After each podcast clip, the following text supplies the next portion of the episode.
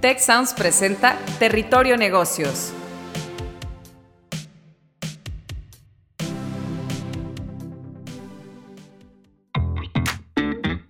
Ahora entramos a Territorio Negocios. Un espacio de diálogo y reflexión sobre las nuevas tendencias y transformaciones de los negocios en México, América Latina y el mundo.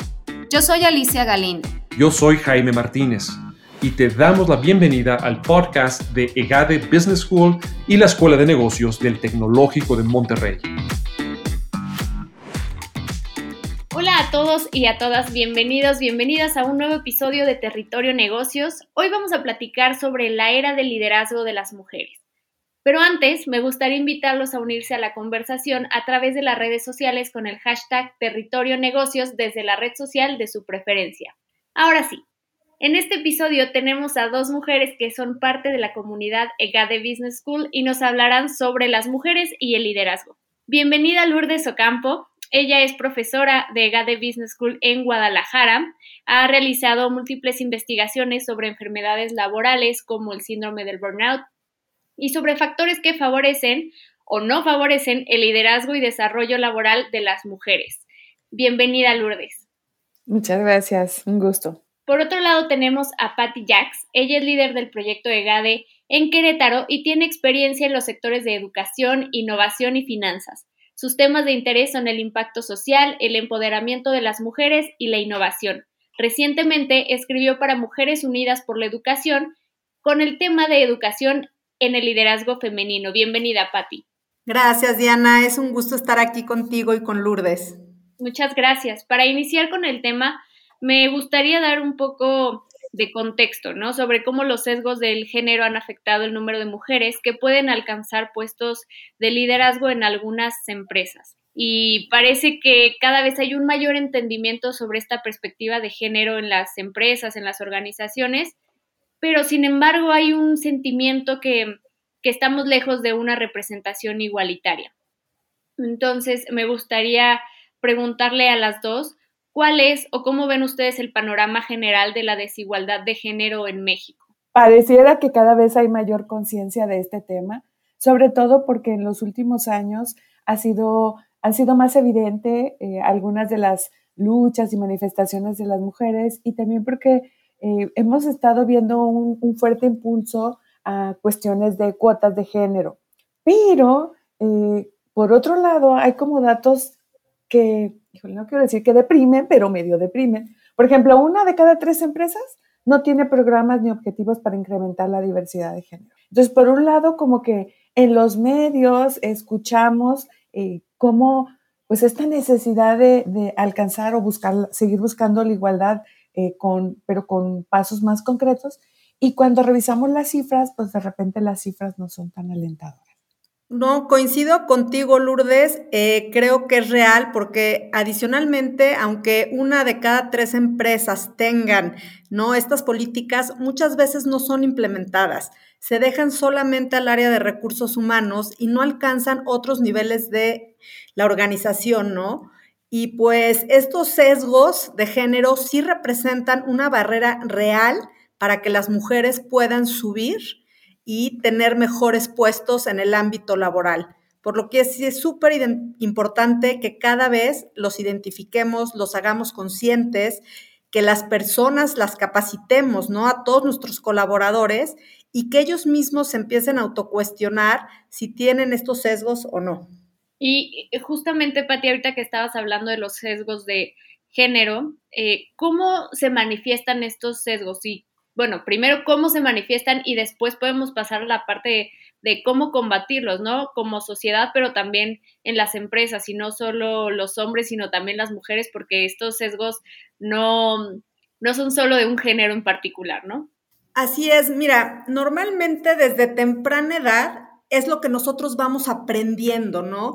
Entonces, si en tu casa te enseñan que el hombre es el líder, tú vas a ver al hombre como el líder y lo vas a ver a él como el responsable de la manutención y no te vas a ver a ti. Asimismo, el hombre está aprendiendo a ver a los hombres como los que son los proveedores y no a las mujeres.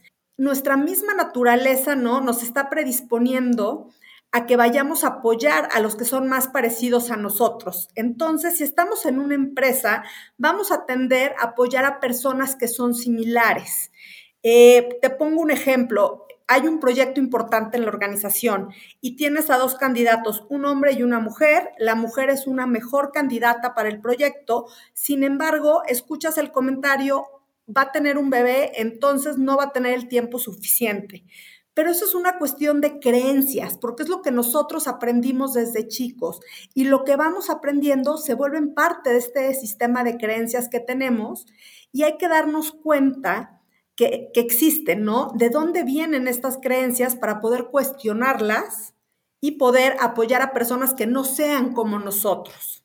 Sí, totalmente de acuerdo eh, con, con, Patricia. Eh, yo creo que el, reto radica en justo en esta etiqueta de inconsciente, ¿no? El sesgo inconsciente, pues son estos prejuicios que, que están ahí arraigados y que pues no solamente están arraigados, sino que a veces están promovidos desde ese seno familiar, como comentabas, y que todos los tenemos. O sea, entonces el reto es darme cuenta, el, reto es hablar de ellos para identificarlos, el reto es que que no sigan siendo estos como especies de atajos mentales que, que nos surgen en automático, sino que podamos hacer altos y reconocerlos, porque a veces son tan cotidianos y estamos tan inmersos en ellos que, que los dejamos de ver y, siguen afectando pues eh, el desarrollo de las mujeres, siguen afectando en, en esta selección de, o en este proporcionar oportunidades a las mujeres.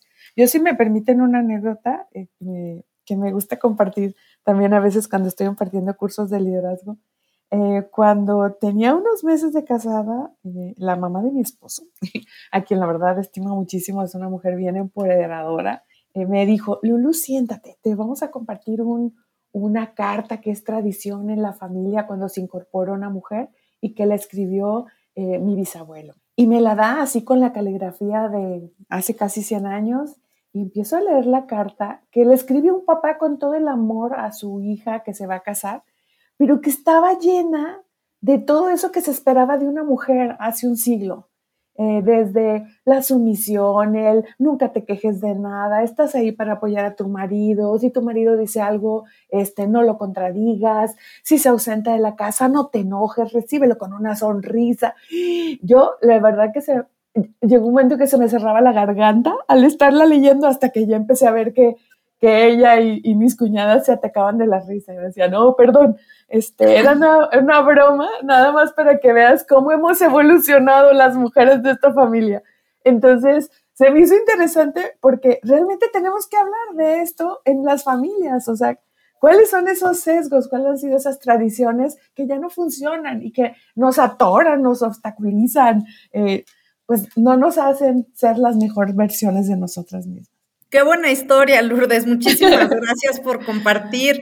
Pero, y, y, lo peor es que es real, ¿no? O sea, qué padre que aquí quedó en lo que es una anécdota y yo te voy a contar, digo, en mi caso particular, mi papá, que es una persona que estudió maestría, eh, me decía, ¿por qué vas, no, en el extranjero, por qué vas a trabajar? Ya te tienes que quedar con tus hijos en tu casa. Y yo decía, porque me gusta trabajar, porque lo disfruto, me siento satisfecha, me siento mejor conmigo misma. Yo no quiero, ¿no? Quedarme en casa. Y creo que es algo súper importante en la actualidad que nosotras como mujeres aprendamos a ver qué es lo que realmente queremos y si queremos trabajar, se vale que trabajemos. Si queremos quedarnos en casa, se vale que nos quedemos en casa, pero que sea con conciencia plena. Claro. Gracias, gracias a las dos por compartir estas dos anécdotas, porque creo que cada una, ¿no? O también las mujeres que nos están escuchando y también los hombres tendrán algunas anécdotas o se acordarán de este tipo de sesgos que existen, porque están muy arraigados eh, a la cultura mexicana, ¿no? Sabemos que en otros países también, pero específicamente en, México sí es un tema. Ahora, enfocándonos un poco más en las empresas, en los negocios, ¿cómo podemos combatir estos sesgos que están tan arraigados a nuestra cultura? Porque eso que decías, eh, Lourdes, de la carta, ¿no? Por ejemplo, de hace 100 años, o, o Patti con tu papá, pues es esas personas que que a lo mejor escribieron esas cartas también están en empresas y también eh, llevan esa ideología a las empresas, ¿no? Entonces, ¿cómo podemos combatir este tipo de, sesgos? Oye, perdón, y no hablamos de los refranes, ¿no? En mi casa mi abuelita decía, ya, mujer que sabe latín, ni tiene marido ni tiene buen fin, me decía mi abuelita. Pero tienes razón, yo, creo que se necesita eh, conversaciones y se necesita capacitación.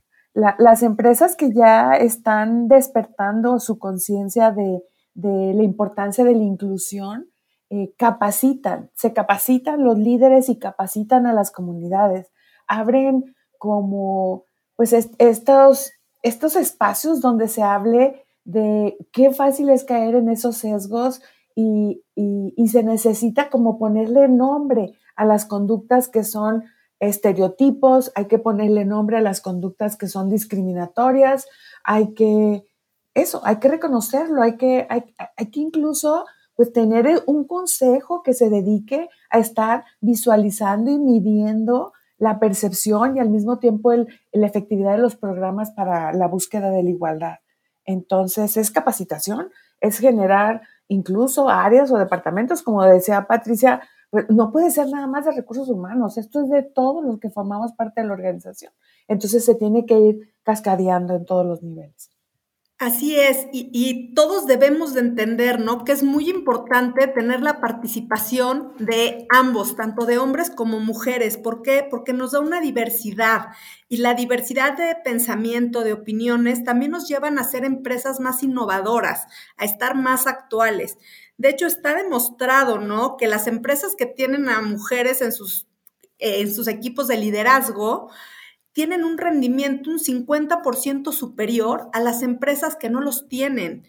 Y también estas empresas con diversidad en el equipo directivo tienen un fuerte impacto en atracción de talento y en la satisfacción de sus empleados.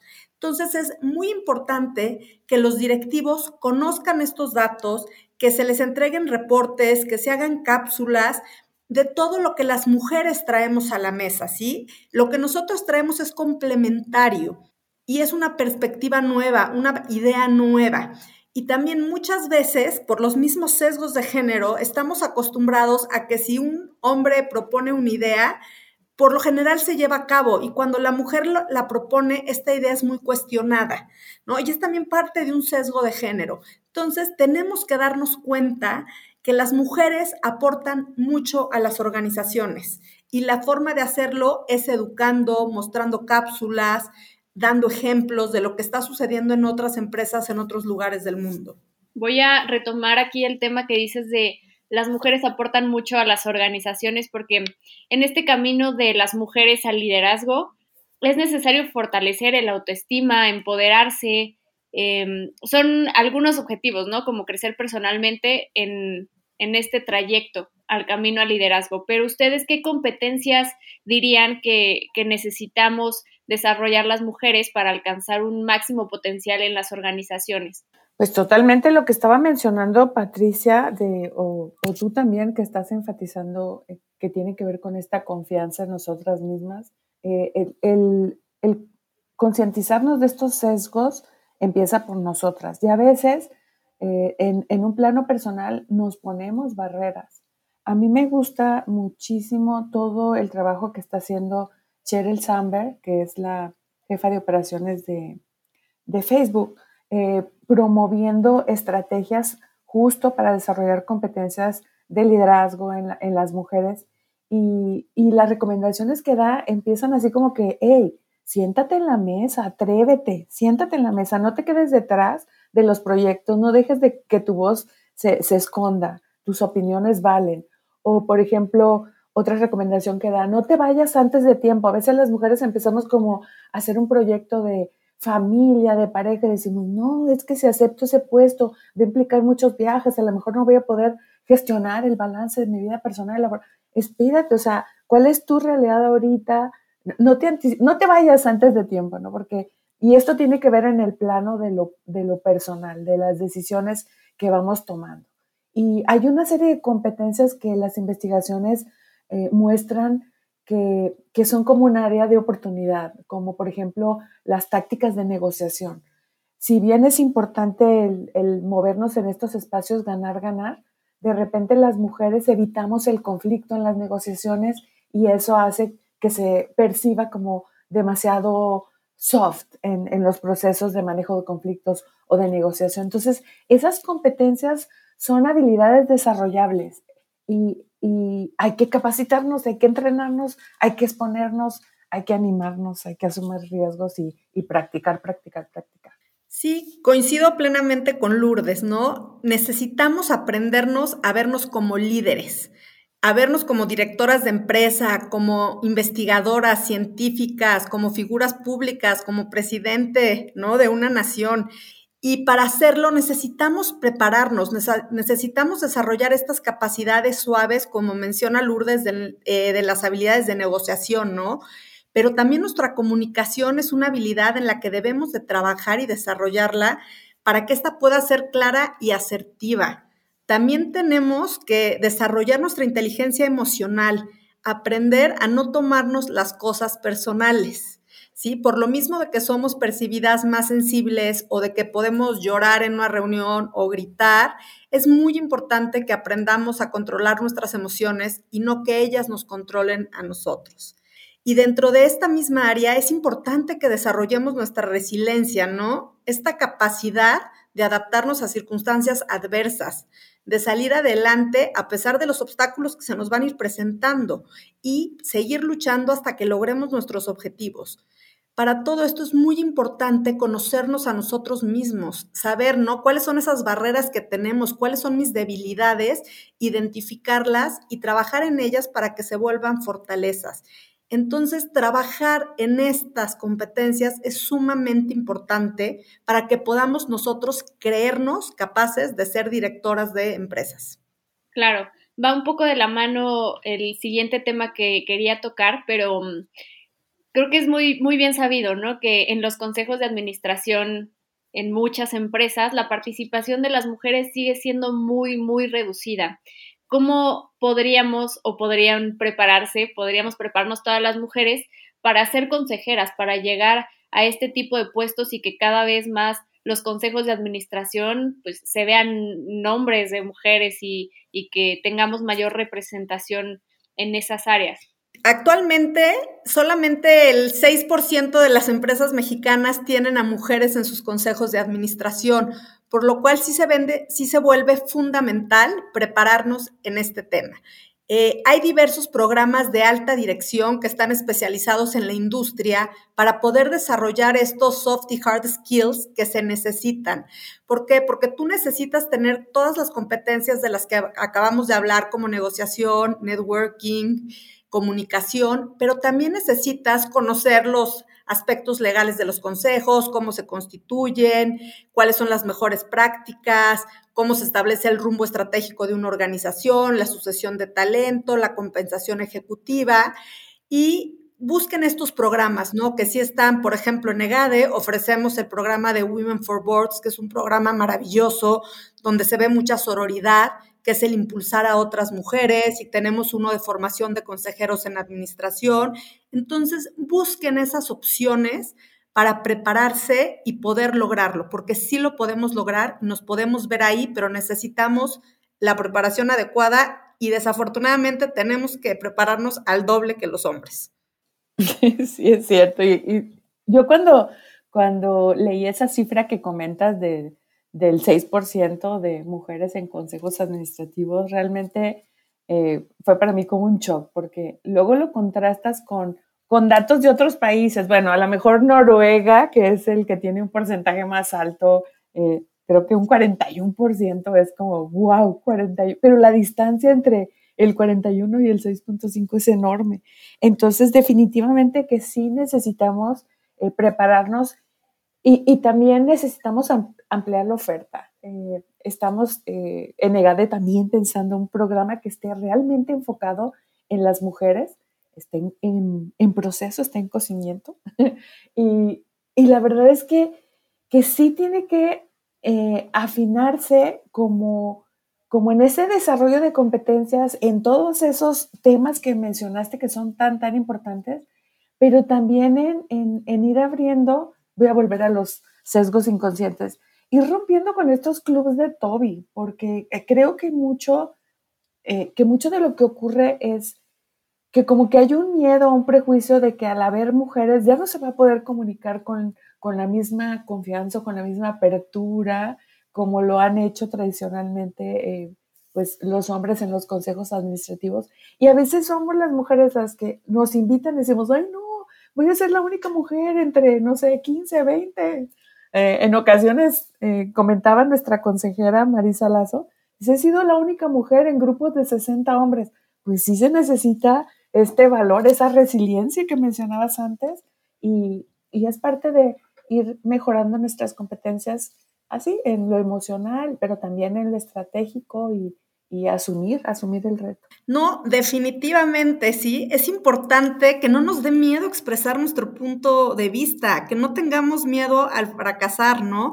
Y seguramente vamos a ser criticadas y juzgadas por lo que expresamos, pero esto no debe disminuir nuestra confianza en nosotras mismas.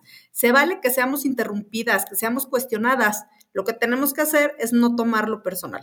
Claro, muchas gracias. Eh, yo sé que este es un tema que nos da para mucho, pero antes de despedirnos, me gustaría, me gustaría preguntarles algo a las dos. ¿Qué les dirían a las alumnas recién egresadas y en general a las mujeres que quieren o queremos potenciar nuestro liderazgo cuando están saliendo al mundo laboral o incluso que ya están en el mundo laboral? Yo creo que es muy, muy importante, y, como dices, no, esperarnos hasta graduarnos, porque se puede hacer desde que uno es estudiante. Se necesita ir eh, formando parte de una red. El networking es muy, muy importante y, lo estás formando desde estudiante.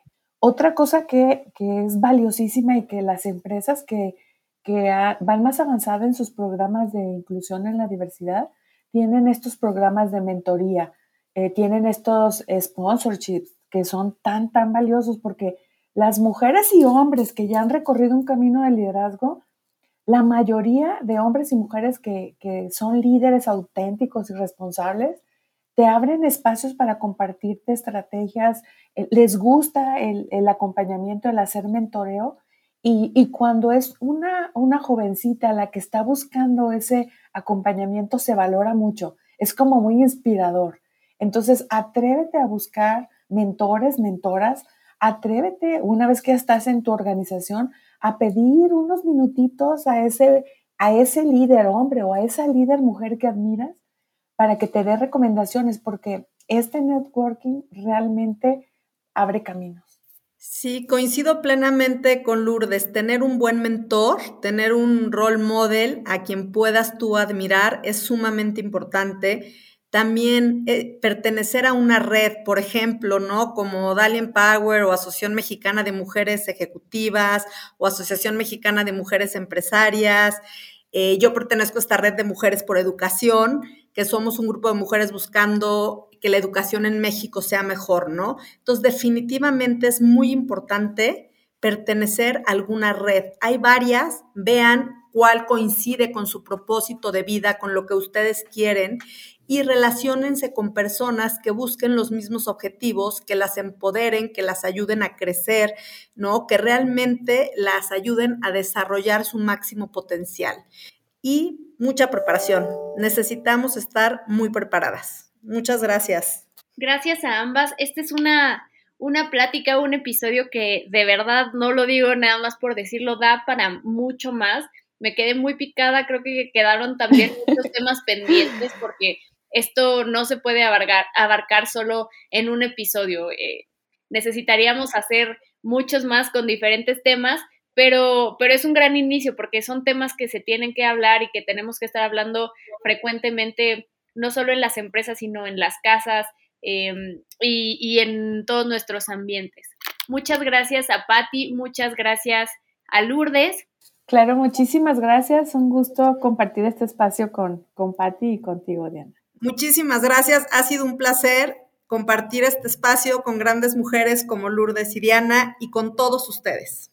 Muchas gracias a ambas y gracias a, a, todos los que nos están escuchando. Con esto nos despedimos del episodio de hoy en Territorio Negocios. Si quieres conocer más sobre los sucesos de la actualidad política, te invitamos a escuchar Con su permiso. Estamos ante la batalla de política económica más importante de este sexenio. El podcast en el que nuestros expertos hablan sobre los temas más actuales de la agenda pública en México y en el mundo. Escúchalo en Spotify, Apple Podcast y Google Podcast. Productor ejecutivo de Tech Sounds, Miguel Mejía.